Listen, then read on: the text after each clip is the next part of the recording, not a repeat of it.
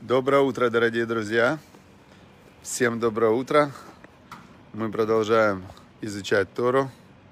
И сегодня, сегодня как раз у нас урок необычный. Очень необычный сегодня урок. Миря Малка Маркс смотрит нас. Максим Перенчук, отлично. Значит, сегодня у нас необычный урок, потому что сегодня как раз приехал в 10.15 выезжают от э, дома, где жил Равицкак Зильбер, Захранот Садик Левраха, про которого мы читаем рассказы и изучаем его жизнь. Значит, ось, получается, его годовщина смерти, Йорцет, наступает в шаббат, вот вечером сегодня, да? Как раз перед, он умер перед 9 ава, и воскресенье будет 9 ава. Теперь, ну так как в шаббат нельзя ехать на кладбище, то сегодня от его дома отходит автобус – и, значит, мы поедем на кладбище, где помолимся у него на могиле. Как раз очень интересно, э, может быть, я и оттуда тоже сделаю прямой эфир, включение. И Шатадина Якова с днем рождения, конечно, тоже все мы поздравляем. То есть есть, э, очень важно, когда есть в жизни люди, которые посвящают свою жизнь другим людям. Это очень э, редко встречается.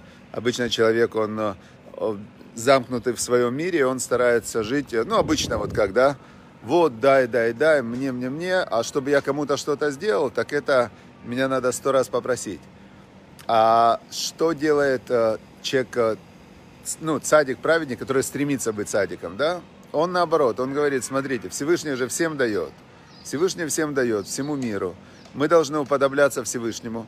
Я тоже хочу всем давать, хочу всем помогать, хочу всем делать добро, хочу, чтобы все вокруг были радостные, счастливые, улыбались. И это как раз очень редкий настрой, который есть у немногих людей.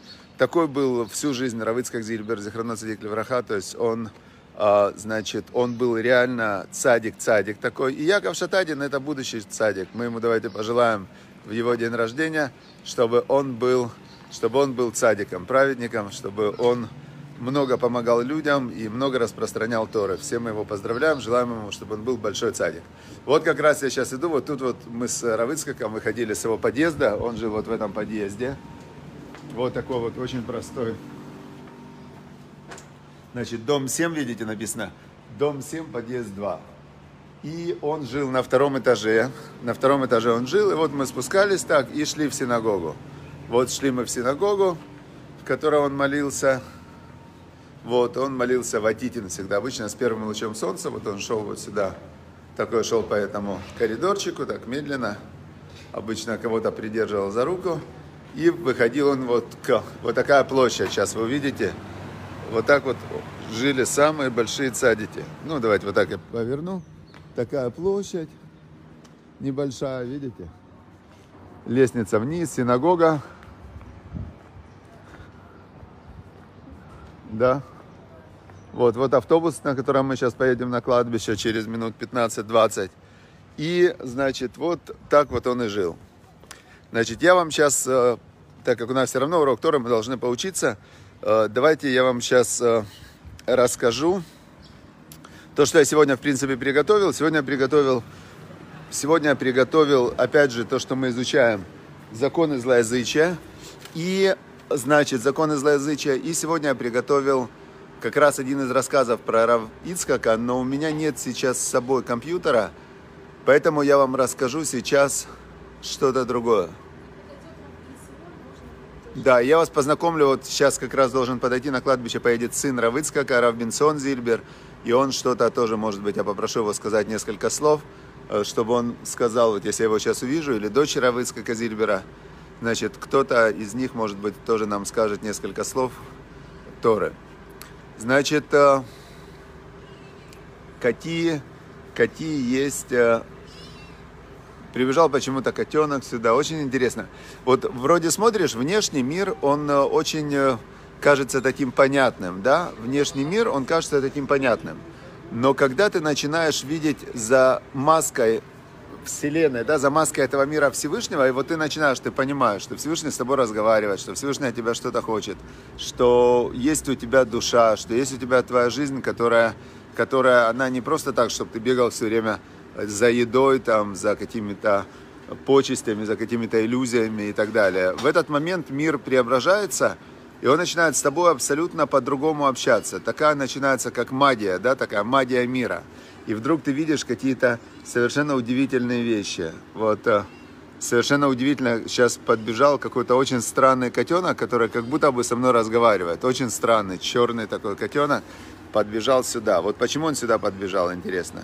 Не, по, вообще непонятно, почему он сюда подбежал, мне вообще непонятно. Но он явно необычный такой, посмотрите. Котенок, посмотри, пожалуйста. Скажи что-нибудь. Маленькая пантера, да? Вот такая маленькая пантера, почему-то он сюда подбежал. И что он, этот котенок? А может быть, это Дилгуль, может быть, это э, какой-то Дилгуль, это Дилгуль это какая-то душа. Вот он ко мне подходит. Может быть, это наоборот злой котенок, который хочет нам сорвать урок. А может, на, может это какой-то демон. А может наоборот, это какой-то хороший котенок. А может быть, это какой-то грешник, который когда-то грешил, и сейчас он стал, сейчас он стал котенком, да, но, например, хочет сейчас э, с помощью этого урока выполнить какое-то там, то, что он в жизни не успел выполнить, и, э, и значит, э, сейчас он хочет, видите, вон он устроился, сейчас он хочет с помощью этого урока подняться там на следующий уровень в духовных мирах. Может же такое быть? Вполне может. Мы не знаем, мы не знаем, вот э, в принципе, мы вообще ничего не знаем. То есть человек живет в какой-то иллюзии, что он, что он что-то знает, что он что-то вообще умеет, понимает. Но по факту, по факту все очень странно. Вот пришел Рав Бенсон Зильбер. Вот давайте я попрошу его сказать э, какой-то... Вот, Рав Бенсон, шалом, шалом. Добрый день. Вот сейчас есть э, у нас урок Торы, и 170 человек сейчас вот слушают как раз. Вот можно им какой-то сказать два Тара короткую на русском э, в честь может быть, про 9 ава, может быть, что-то. Может быть, я что-то расскажу про папу. Или... Может быть, это более естественно. Да. Да. Да, да, да, да, добрый день, дорогие слушатели. Э, ну, э, да, завтра, да, шаббат выпадает Йорцит папы за отцов. Просто хочу рассказать немножко про папу. Наверное, вы слышали много, но папа за отцов, ну, он родился немножко до Октябрьской революции, между февральской и октябрьской. И он попал во все э, во все фазы э, печально известной советской власти с ее войной против Торы, э, про, э, про, вообще против веры в Бога. Э, интересно, у папы, у папы, не только у папы, у большинства евреев бывшего Советского Союза основ, основ, из основных линий фронта была борьба за соблюдение шаббата. Потому что в те годы почти, практически не было какой, какой-то работы, чтобы человек мог соблюдать шаббат. Можно было в Советском Союзе, можно было как-то крутиться. Кто-то крутился, знаете как? Он находится в артели, но так называемый надомник. Он делает работу дома – когда он хочет. Тогда он сам себе хозяин. Но если работать у кого-то, то суббота была днем работы. Но есть и вторая проблема. А что делать с учебой детей? А в Советском Союзе тоже был закон о всеобучи, как во всяком мире, э, как в большинстве стран современного мира. С этим папа зацал тоже как-то крутился, крутился разными путями. Например, во-первых, э, тогда шли в школу в 7 лет, папа затягивал, э, дети шли в 8. Потому что папа с мамой всегда могут сказать, что в наших глазах ребенок еще слаб. Да, но 8 что-то надо делать. Так когда мы жили в Казани, папа знал, э, родился там и знал многих людей. И папа искал по, вс- по всей Казани такую школу, чтобы, чтобы учительница смотрела сквозь пальцев, что ребенок не приходит, и как будто она это не заметила. Так у моей старшей сестры Сары папа нашел такую школу, но она была в другом краю города. Надо было ехать с пересадкой. И я предполагаю, где-то ехать, наверное, три четверти часа, и, если не целый час. Так с восьми лет, с самого начала папы, он договорился об этом. Но ведь надо же не только, чтобы папа договорился, нужно, чтобы директор школы ее тоже принял. А она не по, не по району. Папа использовал то, что он как раз работал в том районе, в школе рабочей молодежи.